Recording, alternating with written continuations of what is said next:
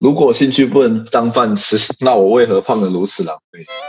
欢迎光临乔西咖啡沙龙，我是咖啡沙龙的主持人 Chelsea。这个节目的内容包含各行各业的职业分享与创业故事，不同领域的斜杠访谈，以及轻松闲聊的爆米花时间。非常谢谢你开始听我的节目。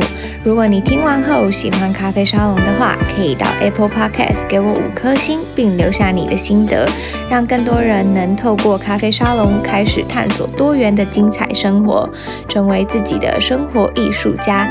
也非常欢迎你到节目叙述中点选赞助连结支持我的节目，用五十元请我喝杯咖啡，让我能与更多人喝咖啡，分享他们的故事。你曾经想过将兴趣变成工作吗？或者是你不知道自己是否适合这样的职涯方向吗？欢迎来听今天的职涯故事。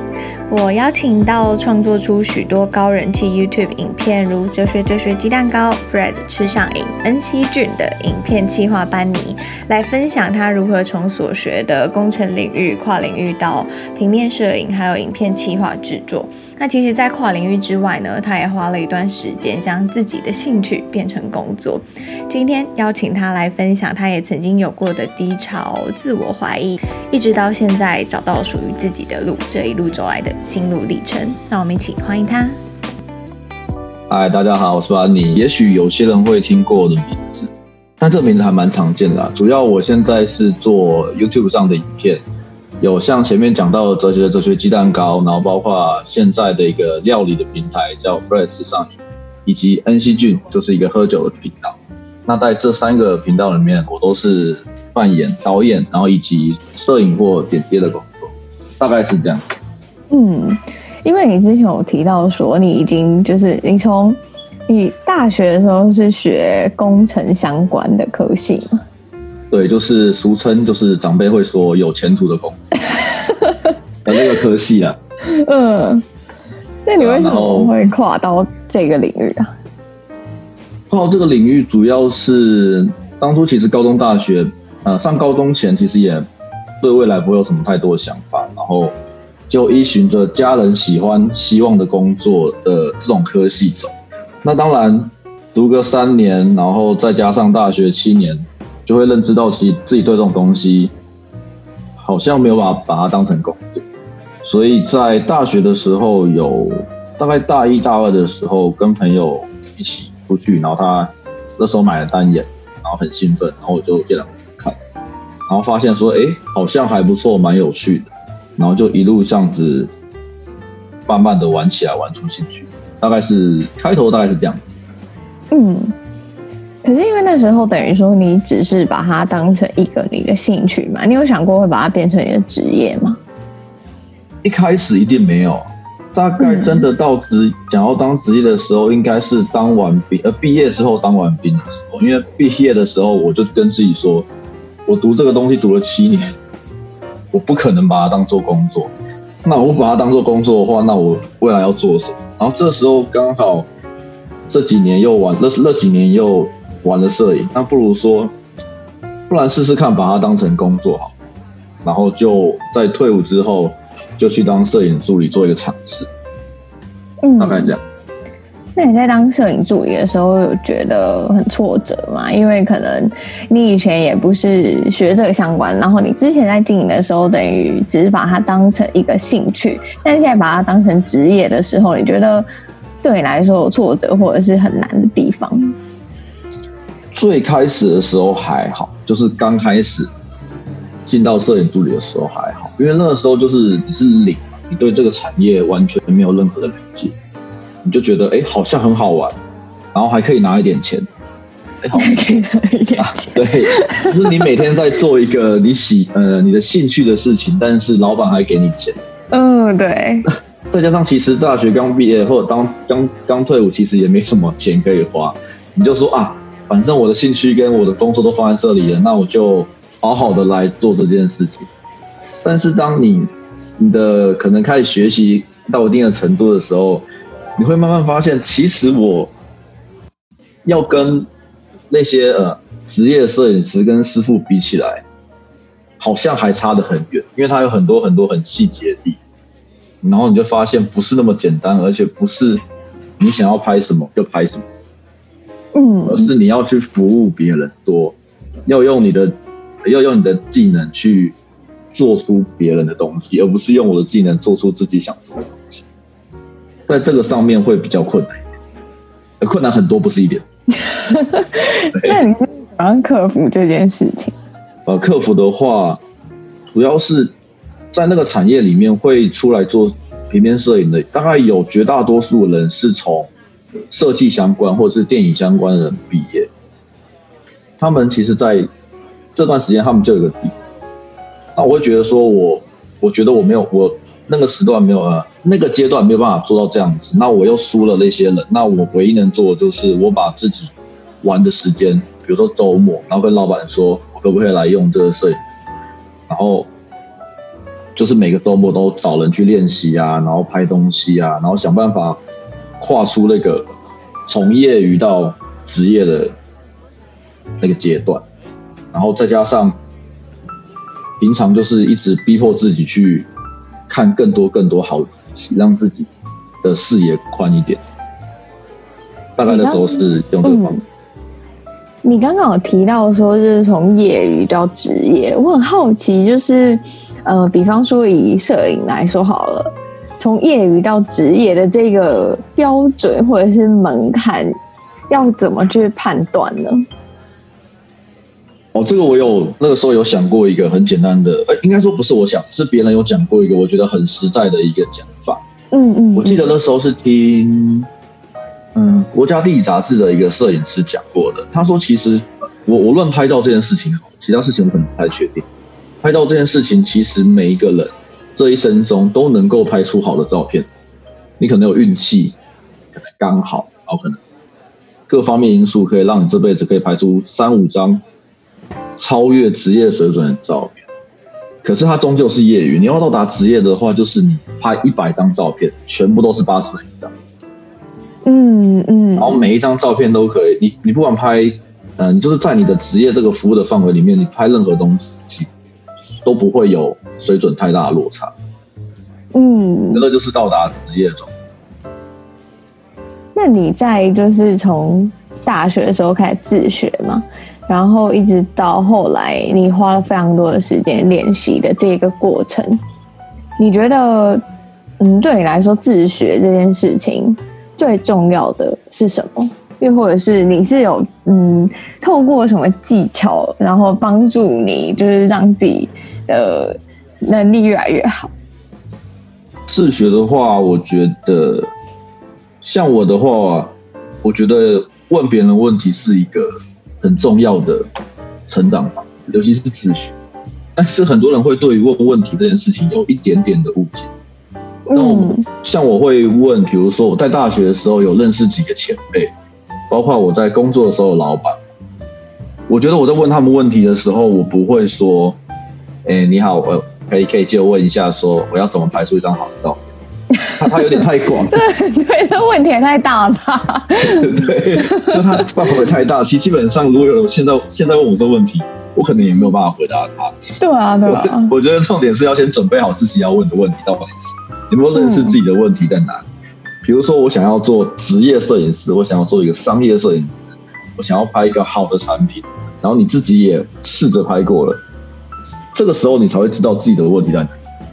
对对。那我不会打光，那我就去问别人说我要怎么打光，因为我试过了，那别人就可以很直接的，不影响到他的呃谋生能力的呃谋生技能上的话，他就会把他的一些方式传呃交给你。这个时候我就会慢慢的成。那当然，大量练习加上问问题，然后再加上还有一个是去看很多大量好的东西。我觉得这几个东西都是自学的一个很重要的点。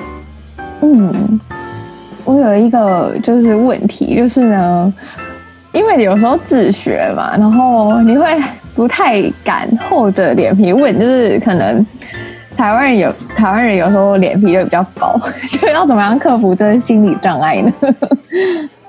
我觉得一定会耶。可是我觉得只要，嗯、我觉得只要呃，像我其实如果去问呃，我到现在其实问问别人问题，我还是会有点不好意思。就是，欸，他会不会觉得我我很 low 啊，问这个很笨啊，很很蠢的问题，我怎么会问这种问题呢？你怎么你什么 label 怎么会问这种问题？嗯，我到现在其实有时候还是有这种想法，对可是我只要觉得跟跟我刚刚讲一样，你只要把你的问题准备好，嗯、我觉得我觉得绝对不会有人觉得你是来乱，就你要先准备好。就是，而且我觉得准备的这个过程，你就会重新问自己说，这些问题是真是不是真的要问其他人，还是其实你在整理问题的过程中，你已经自己找到解答？嗯，对对对对对，就是准备好问题真的很重要。对我自己来说啊，就有人有人准备好问题问我的话，我会觉得，哎呦，有做功课哦。那如果我不回答你，好像是我缺德这样子。嗯，你你有点像把问题丢给别人，就是说他不回答你是他缺德，不是我笨。就是调整自己的心态，对对对对对对，嗯，所以你这样一路就是从问问题开始，你有觉得就是那我问你，你在问第一个问题的时候，你那时候心情是什么？问第一个问题，哇，这问题问题，你说关你说在工作的时候还是在？就是比方说刚开始学的时候，然后你可能是呃问身边呃不不认识的人的时候。哇，那个时候我第一次问的时候，我想一下哦，这可能有一点久。哇，这个是大概 说十年前遇到的事情，这么久，差不多啊。大学大学的时候，差不多十年。嗯，嗯，我说我第一次问别人问题的时候，其实应该也会跟大家一样说，他们会不会觉得我问这个问题很笨？嗯，对，我觉得一定会。就是因为那时候还不知道自己的能耐到底是什么，也许觉得自己很厉害，但是其实自己很烂，有可能。嗯，但是我觉得保保保呃保持自己，嗯，水准很呃呃，应该说保持自己是初心者的阶段去问别人，然后准备好问题，应该都还好啊。如果真的别人就懒得鸟你的话，那就换一个人问就好，也不要太受伤，因为。不是每个人都会，也许你问到的问题是他觉得不会任意给别人的答案。哦，理解。对，比如说有人问我说：“哎、嗯欸，你们 YouTube 的后台营运模式是怎么样？”啊 我没办法回答他，那是我赚钱的工具，回答你。对啊，对啊，对啊。那我我也问这个问题，可能也是比较没有 sense，就是。就是我觉得他可能就是来找茬，或者他没 sense 吧。但是，呃，因为你刚刚说你是一从摄影开始嘛，那你就是从摄影又跨到 YouTube 影片或者是影片企划导演，这中间的这个过程是什么？这个过程就是我以前在当平面摄影的时候，呃，平面摄影助理，然后到接近平面摄影师的时候，啊，其实有没有到平面真正的平面摄影师，我也不知道水准在哪里，反正也许有吧，我自己觉得应该可以。在那个时候呢，然后就会觉得有一点自满。其实做两年的时候，那时候觉得自己可以了。然后当初的老板又觉得他要回家家乡工作，他就没有在台北了。然后我就出来自己做。那、嗯、段时间半年的时间吧，哇，那真的是惨不忍睹，真的是要跟家人借钱才有办法生存的那种，这么惨。嗯，那个时候就觉得说，嗯，有一点觉得说我是不是不适合做这个行业。就是感觉说，哎、欸，我都做了工作那么久，然后一定会很多人觉得说我做我兴趣的东西，然后做个两三年，然后身边的朋友做他也许不是他喜欢的工作，但是他赚的钱哎还不错，过得也蛮好的。我是不是应该放弃这个东西去跟他们做一样的事情？大概有半年的时间在这个状况，但是在那半年的时间，其实我还是有一直去对于自己的摄影这个去做加强，然后。当然，有的时候其实还是有自己累积的一些作品。刚好那个时候是台湾爸他们，因为台湾爸原本这间公司是做，主要是做动画，然后他们想要做一些实拍型的影片，然后他们就应征一些人，就是有点像是，我记得应征的过程非常有趣，就有点像夏令营嘛，找了很多人来，然后一层一层一层过，然后最后选出五个人，蛮好玩的。然后最后 选出一个人就是你。我选出五个人嘛，我我只是其中一个人。Oh, 五个人。对对对对，选出一个人，那我真是天之骄子啊！也没有？哎、欸，那时候很多，我记得第一波，然后应征的人大概有应该有上百个。哇！那上百个是寄履历，寄履历啊，寄履历。嗯嗯嗯。对对对，然后而且很有趣的是，公司当初其实他并没有要找平面摄影师，我只是寄了我的作品集，然后说也许你们需要我，对，需要我的专业，这么的随缘，就是。就是你知道那个时候其实过了半年，然后会已经有点开始觉得，就是试试看嘛，嗯，我好像就是也也没有什么好不好意思，就试试看。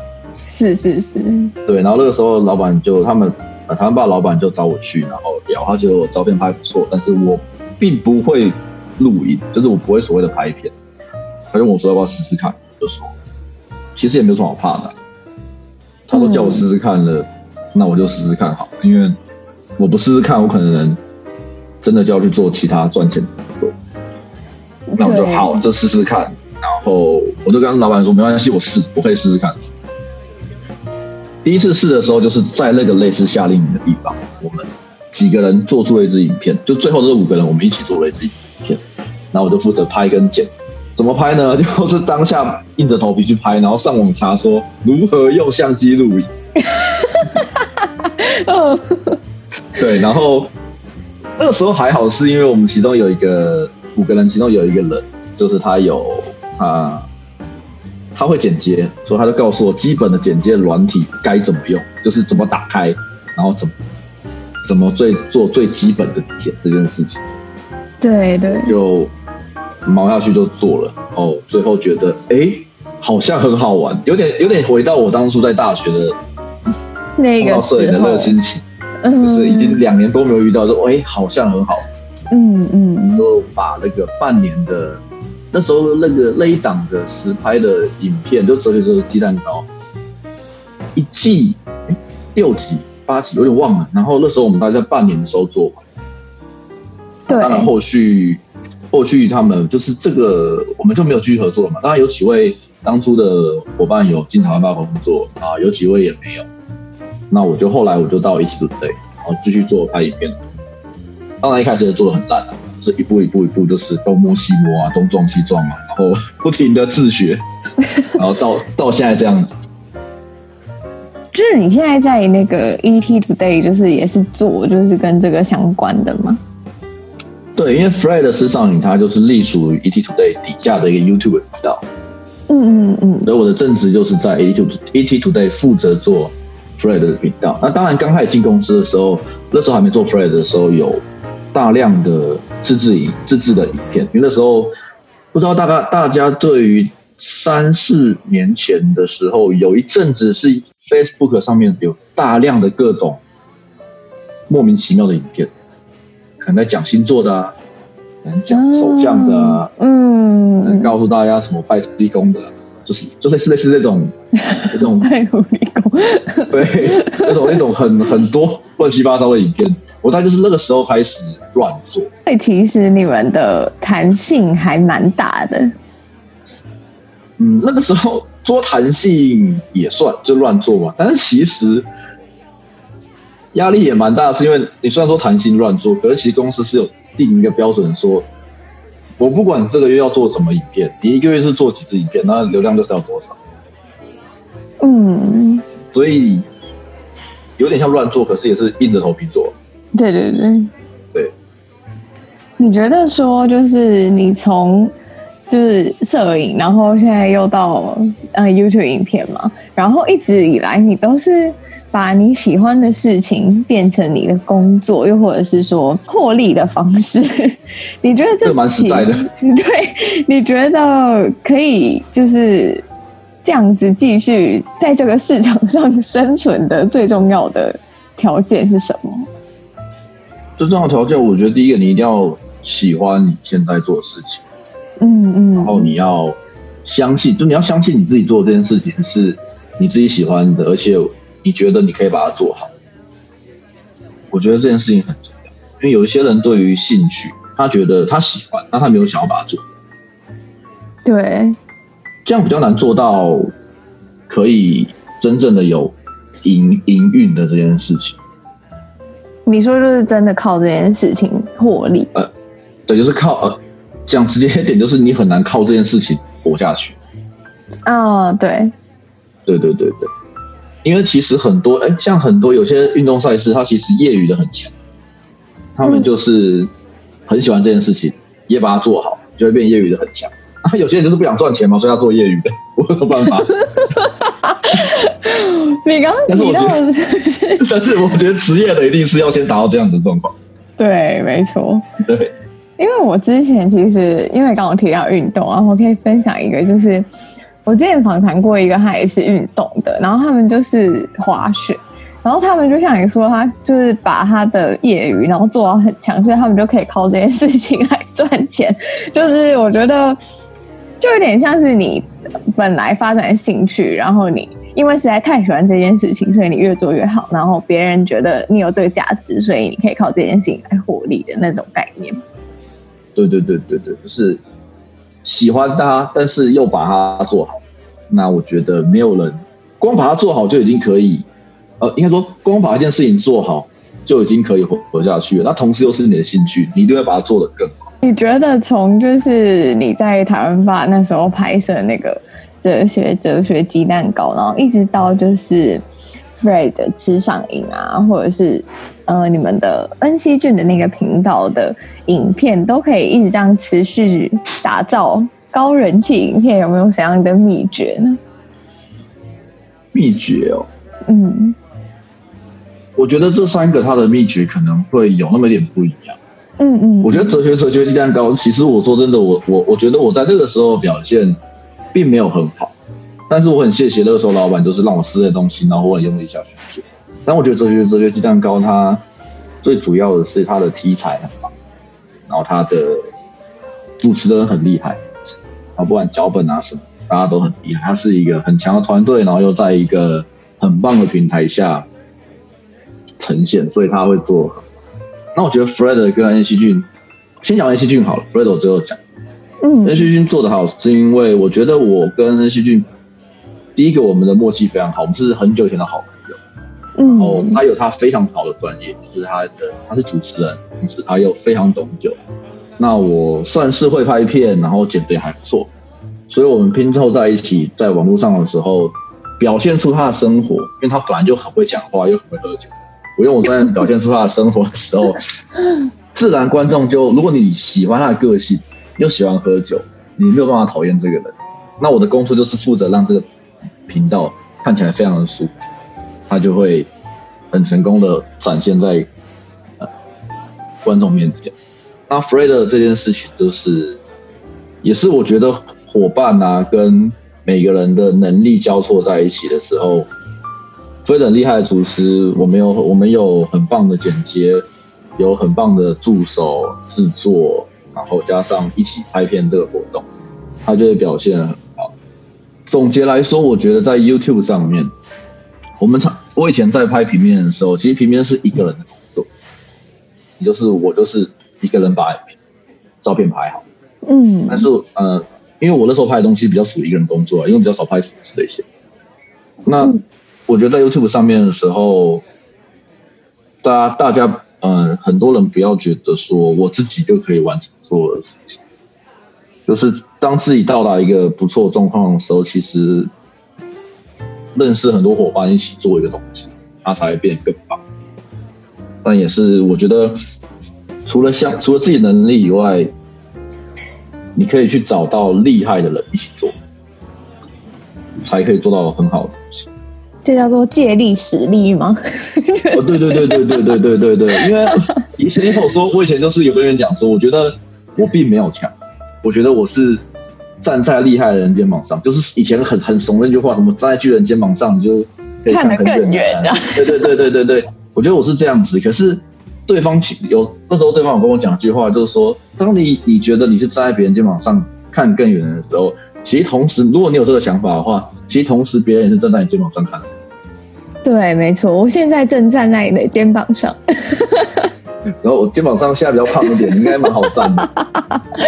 就是我觉得，就是嗯、呃，比方说听你聊你的 YouTube 频道，又或者是你跨领域的过程，我会觉得很酷哎，因为嗯，大家常常说跨领域或这件事情，但是有的时候大家跨领域只是把它的就只是发展一个兴趣而已，而很难把这个兴趣变成职业。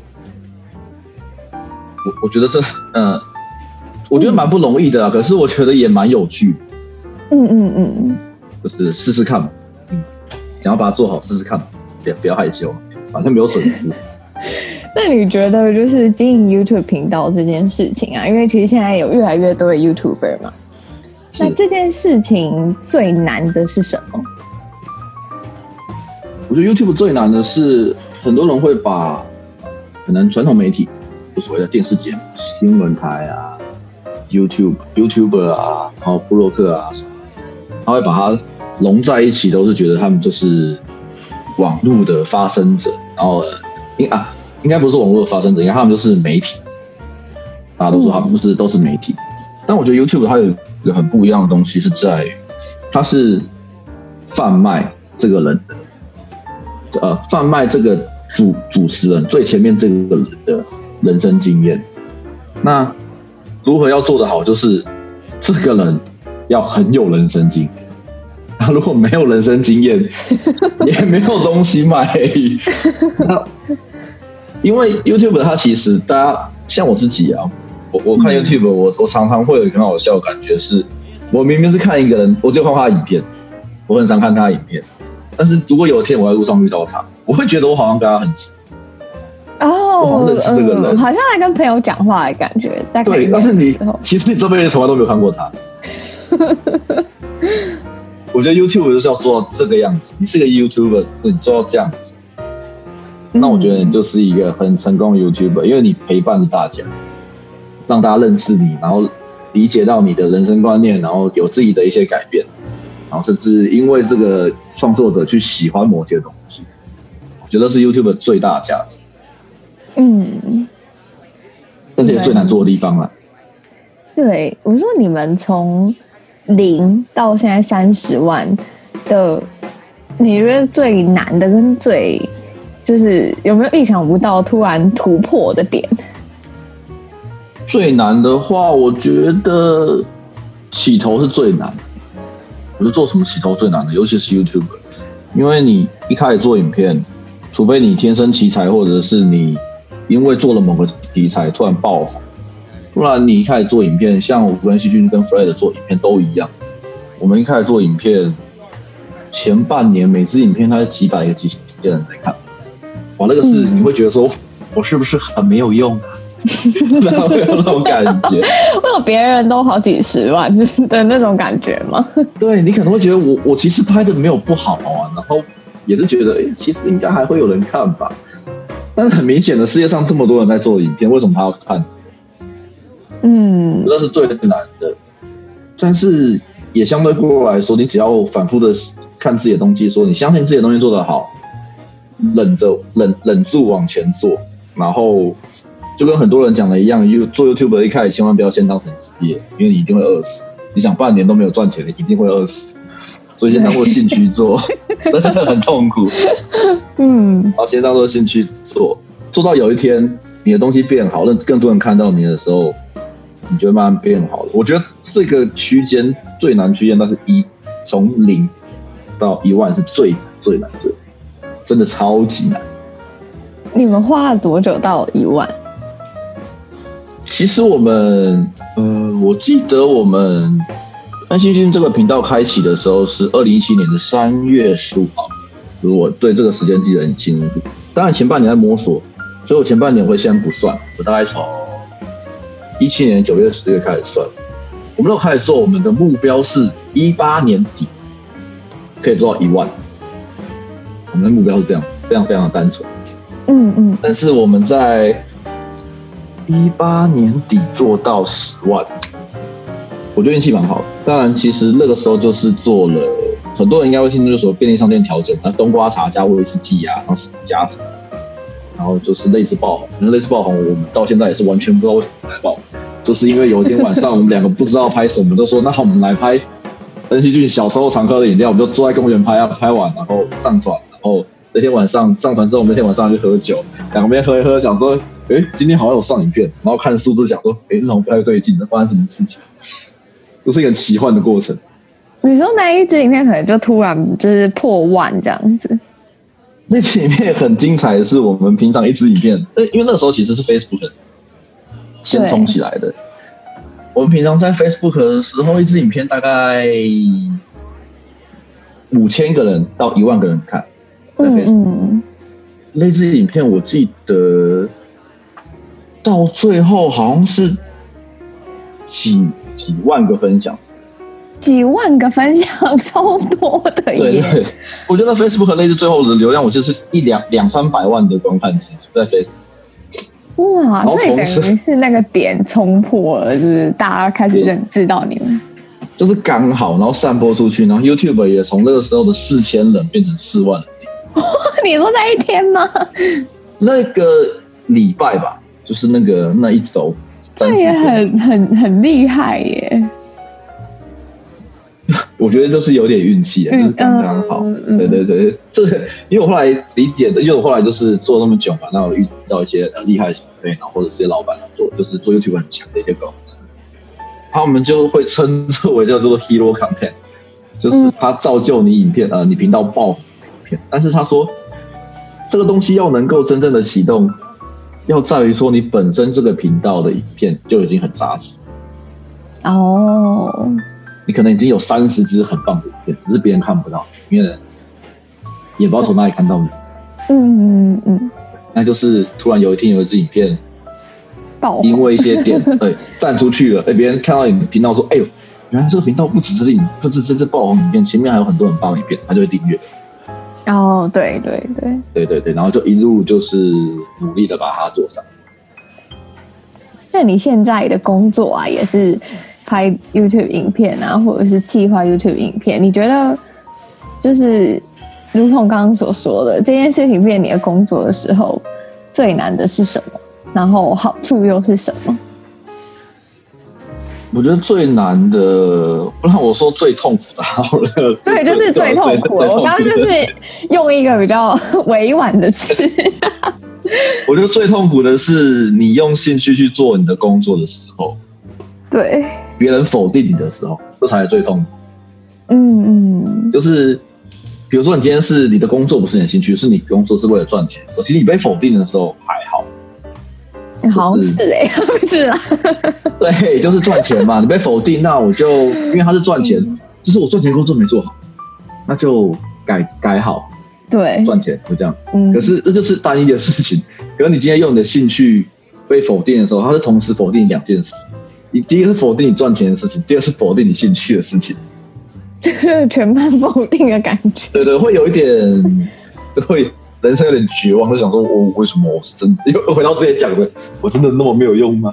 对，会 run 在那个情绪里面，这是我觉得最困难的，怎么从那个情绪出来，比较难。嗯那你都怎么样，就是排解这样的情绪呢？还是你没有遇过这种时候呢？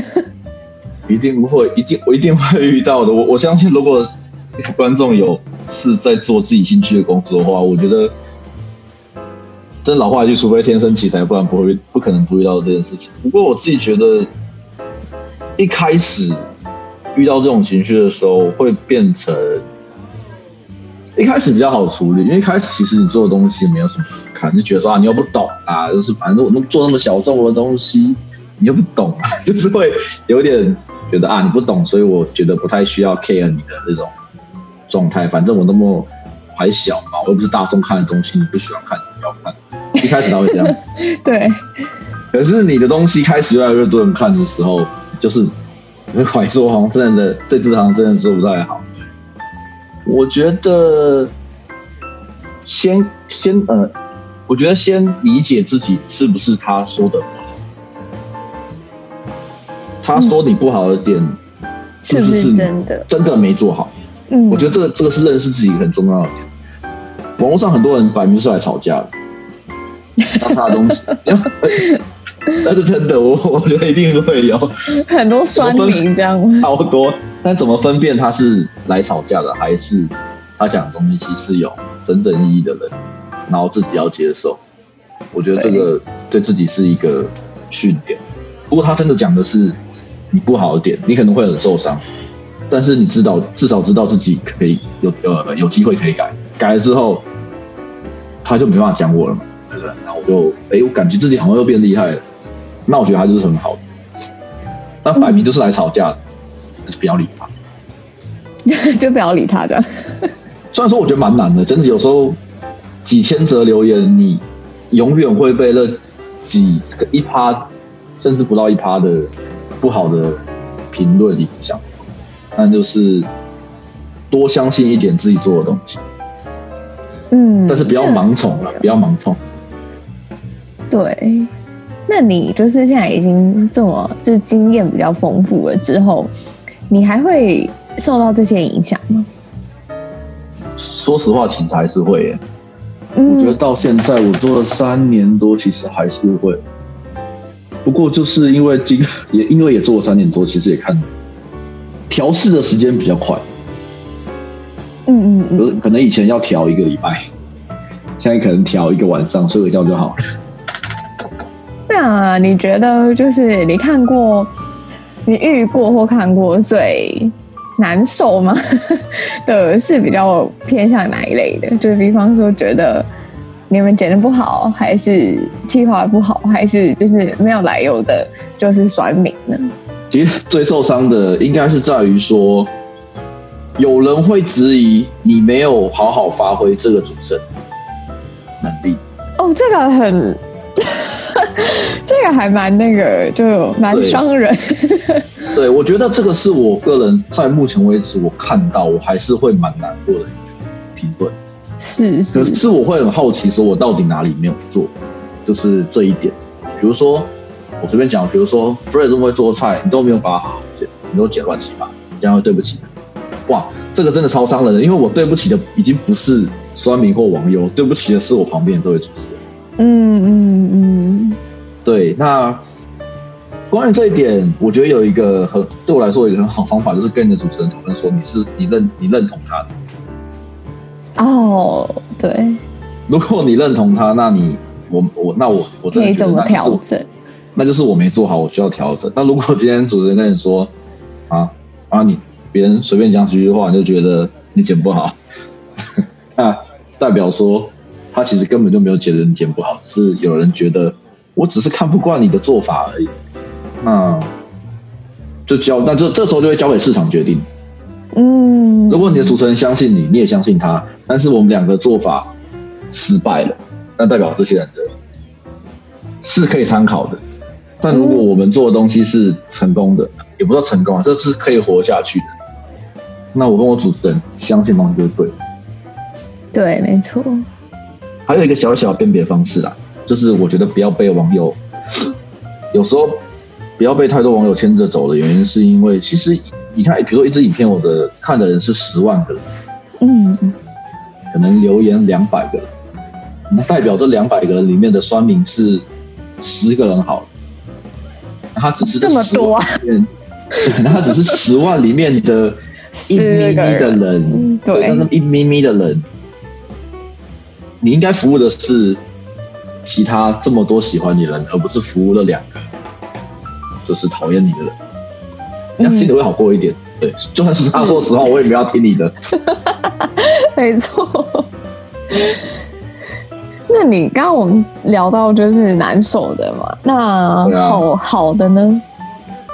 好的哦，哇，好的，我觉得很多哎、欸，就是说自我膨胀的开始嘛，我们 对，没错，现在就自我膨胀开始。Ancient，其实我最我啦，我自己最喜欢的就是，因为我有时候发影片，我偶尔还是会露脸。其实别人说啊，把你的帅，把你怎样的，其实我都觉得哦，谢谢，小开心这样子，就是小开心。可是我觉得最开心的是。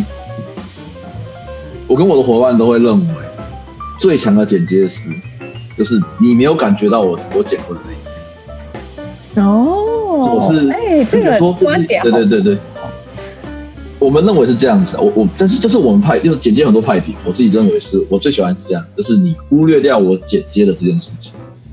嗯嗯嗯。然后可能有人会说，我就帮你剪，帮你跟我我我觉得，比如说这个频道剪接师，我觉得拍我觉得拍的很好，剪的很酷。我太喜欢这种节奏的时候，我觉得就是最大最大最大的称赞。嗯嗯嗯，或者是呃，比如说你今天做了一个跟一个人合作，然后他可能也应该说，你比如说今天有个有一个，我是没有遇到这个状况，我我只是可能有些人会有遇到这个状况，是，比如有些人他做一个 YouTuber，然后他可能做自己做的时候觉得还好，但是有一个人跟他合作的时候，这个人把他的频道做的很棒的时候，观看率冲上来，或者是很多人喜欢，开始喜欢这个人的时候。我觉得就是有点肯定自己吧。哎，你看我，我跟你合作，我们可以一起做。对，就我觉得就是哇，很膨胀，会很开心。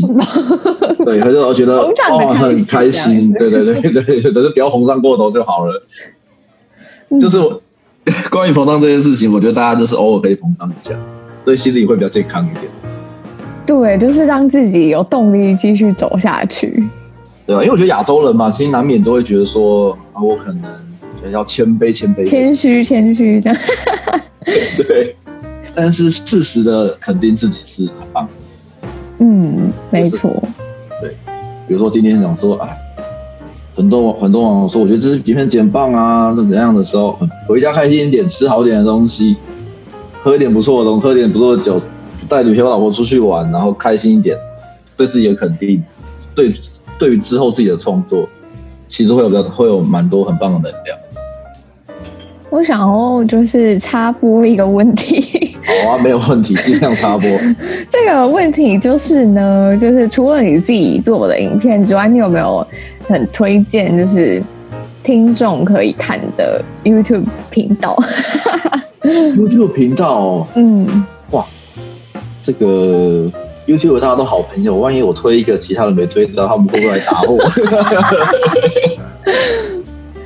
我讲一个好了，就是这个是对我来说，我跟安熙俊两个人做这个我们自己的频道，我觉得最大的起，最大的起，我自己很推荐。嗯，我觉得是很多人如果做 YouTube 或看这个频道，大家都看过了，但是我觉得是我自己很喜欢的一个概念。上班不要看，大家都看过，我觉得非常喜欢这个频道。哦，对，上班不要看。瓜吉嘛，就是瓜吉跟他的超多欢乐伙伴又厉害的伙伴们的频道。嗯，为什么我会那么喜欢呢？就是我跟新俊一样，我们觉得他们的他们他们其实不是在拍影片，他们是在做一件事情，然后把它记录下来。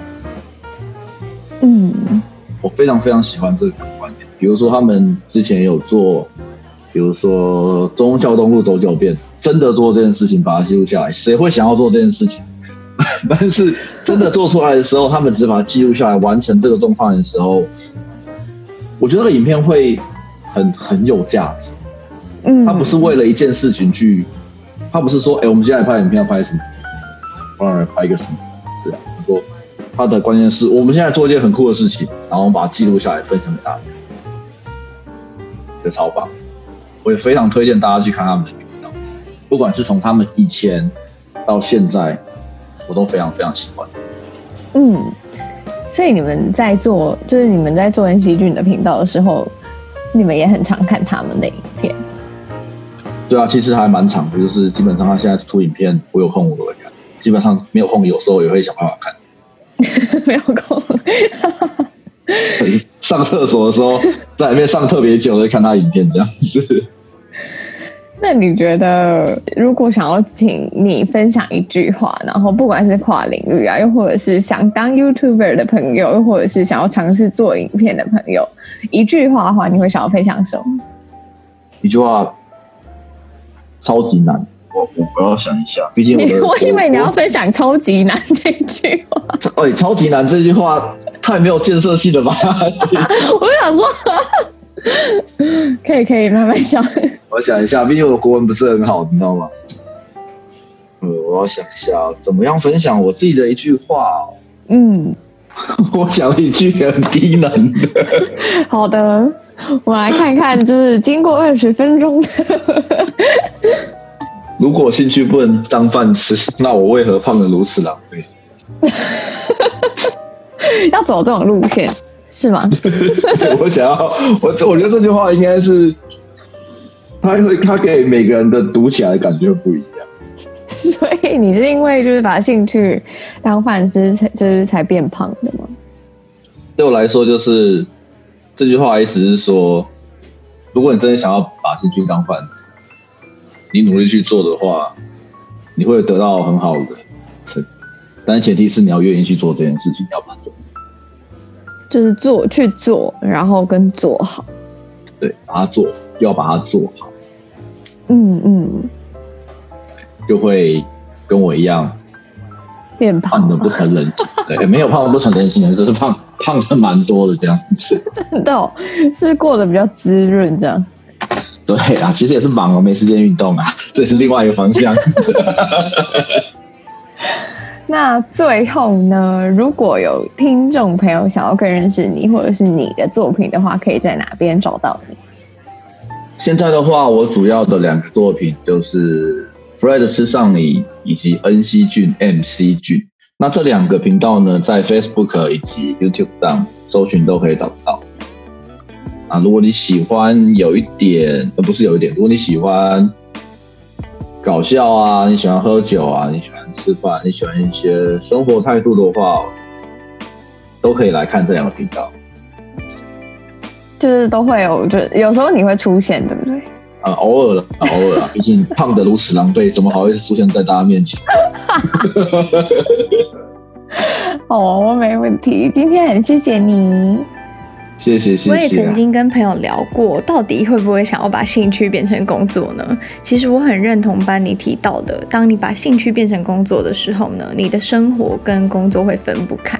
当你在做自己喜欢做的事情的时候，也不再只是单纯享受这个兴趣，因为当兴趣变成职业，你的工作表现要有一定的水准，而上班对你来说也不单只是用时间换薪水而已。而且在工作上遇到挫折的时候呢，你的感感受度也会比别人还要强烈，因为你真心在乎自己在这件事上的表现。